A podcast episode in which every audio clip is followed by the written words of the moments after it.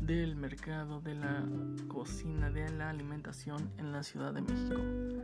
Pues bueno, el mercado de la Ciudad de México en el siglo XVIII fue el más grande e importante del virreinato e incluso del imperio español en América.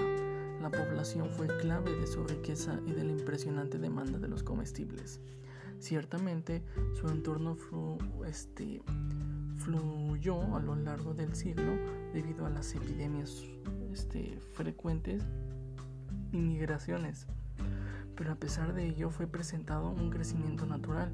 Hacia 1790 la ciudad contaba con más de 100.000 habitantes, cantidad que sobrepasaba cualquier mercado de su época.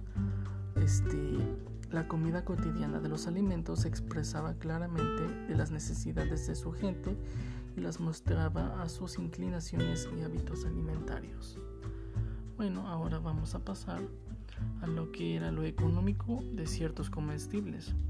Se podría argumentar, sin embargo, que a pesar del importante ingreso de, de combustibles en la capital, estos eran inalcanzables para la mayoría de los habitantes por sus altos precios. De acuerdo a, nuestro, a nuestros recientes estudios, se sabe que la carne de res y del carnero tuvo precios muy accesibles para la población durante el siglo XVIII. Por un real se, se podrían obtener hasta 4 kilos de carne, dependiendo de la calidad de los huesos, grasa y otros posibles desperdicios. Ya en 1805 hemos encontrado testimonios de gente que acudía a comprar con toda normalidad tres, con tres reales de carne y registros de sirvientes de casas importantes de la ciudad que compraban nada más y nada menos que un peso de carne para el consumo diario. Pues como podemos ver, este, obtener estos comestibles que eran las carnes, pues eran en ese tiempo muy muy valiosas, muy baratas más que nada y podrían ser este, muy accesibles. Ya entendiendo esto, pasemos a lo que es la alimentación capitalina. Esto quiere decir, o sea, las cantidades, calidades y variedades. El hábito de comer la carne en forma abundante y hasta excesiva precisión en el siglo XVIII especialmente en el grupo hispano-criollo, que se agasajaba de comidas múltiples, viandas y variadas carnes, en una de las tantas comidas que se ofrecieron en el santuario de la Virgen de los Remedios y que asistieron a las autoridades del cabildo. Este, se puede advertir que con claridad, que con claridad esa conducta alimentaria en tal ocasión se sirvieron solo en carnes de tres carneros, dos pechos de vaca, tuétanos de vaca, lomo de puerco, jamón, dos gallinas, lenguas y patas de puerco, 32 pollos, cuatro docenas de pichones y 10 pavos. Como complemento hubo verduras, frutas, pasteles, panes y dulces, vino y chocolate, sin contar las finas especias utilizadas en la cocina y otros ingredientes para, para aderezar y cocinar pues estos estos, este, estos platillos. Pues bueno, aquí entendemos que había pues, mucha variedad, ¿no? Lo que tendría que ver con en la forma de, de, la cocina, ¿no? Había variedad de platillos. Y muy este. Había demasiados.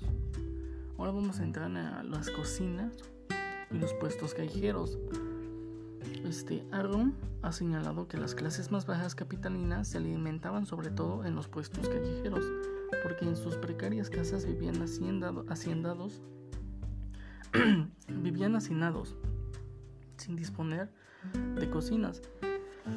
Es difícil pensar que en la vivienda popular existiera cierta especialización en los espacios. Sin embargo, como nos muestran en algunas pinturas de la época, la cocina podía coexistir junto a dos herramientas en el lugar de trabajo del padre de familia.